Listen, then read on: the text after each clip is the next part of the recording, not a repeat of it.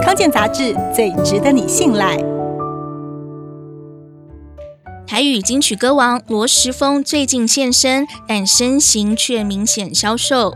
原来是他去年因为肠粘连引发急性腹膜炎，小肠切除二十六公分，住院一个月，也因此暴瘦十几公斤。其实肠粘连蛮常见，但不是人人都会出现症状或需要就医。引发肠粘连的常见原因有几个。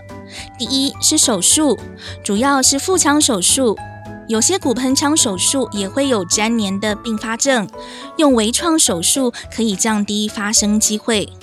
第二是腹腔或骨盆腔的发炎，例如盲肠炎、大肠憩室炎、胆囊发炎等等。第三是肝癌、胃癌、大肠癌等腹部肿瘤，只要有转移到腹膜，就可能造成肠粘连。放射线治疗也会增加肠粘连的机会。第四是外伤，最常见的是骑机车撞击到腹部，肝脏有撕裂伤，甚至小肠破裂。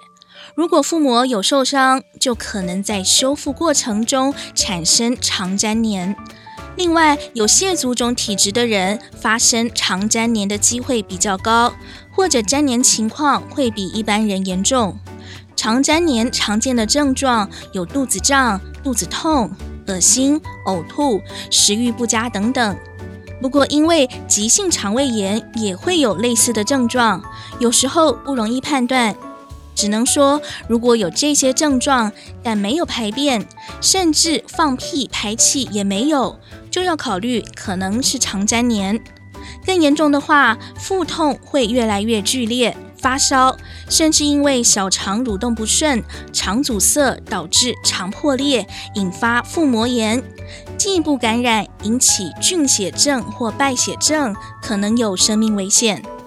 肠粘连很难透过生活或饮食习惯缓解。